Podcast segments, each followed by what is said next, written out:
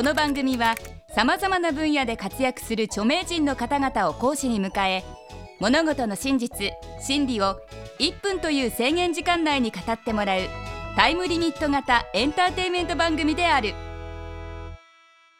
前回に引き続きテレンス・リー先生に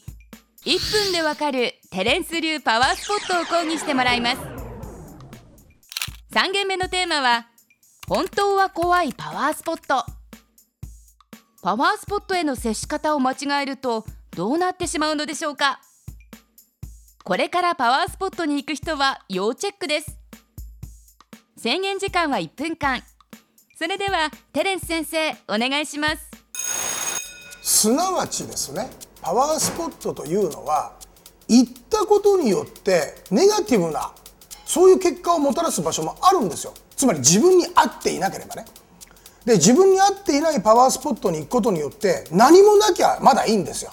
幸せにならなくても何事もなければ。これがねかえってその悪いことが起こってしまうってこともある。だからこそまあ前回申し上げたようにやたらめったらパワースポットを巡ってみたり世間でここがいいよって言うからってススッとね流行り廃りに流されて行ってみるなんてことはこれは絶対に避けなきゃいけない。そのためにも古来から伝わっているある方程式があってですね。まあこれは私の本なんか読んでいただければ分かるんですけども。これに従って自分にとって最も的確な何を求めているかどう人生を変えたいかこの目的に従ってパワースポットを探してですねそこを訪れあの訪れなければ決して効果は得られない。むしろ大変なことになる。こういうことあります。テレンス先生今回もちょっと時間が足りませんでしたね。ここからは補足講義をどうぞ。どこそこ神社のなんとかかって言っても人によってそれがダメなケースがあるのでここがいいって言えないですね。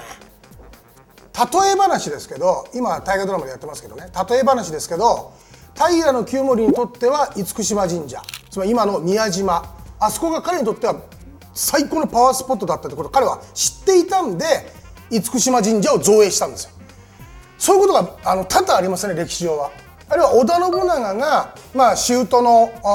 斎藤道さんの、まあ、嫁さんの実家ですね。美濃攻略に彼は10年かけてます。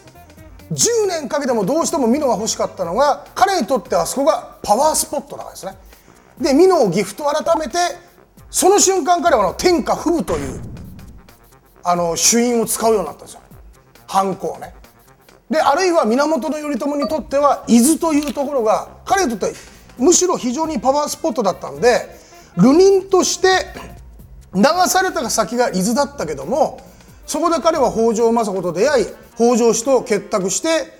平家を討伐するわけですから。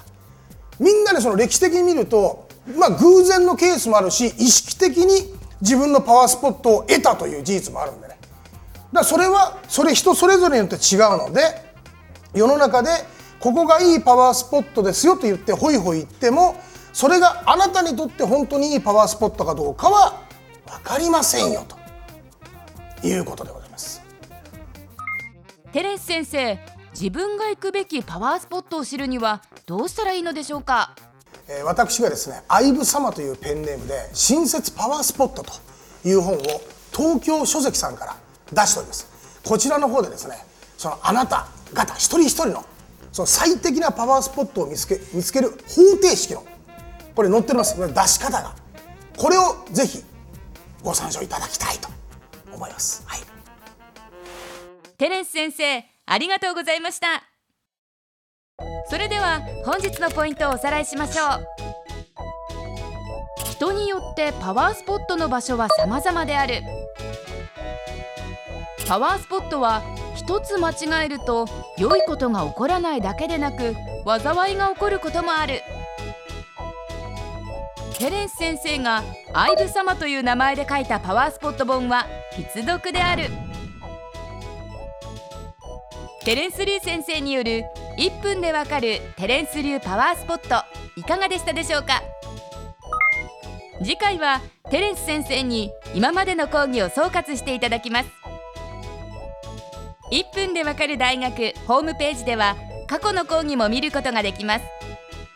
アドレスは www.andsmile.tv テレビスマイル1分でわかる大学。本日はこの辺で。また次回の出席をお待ちしています。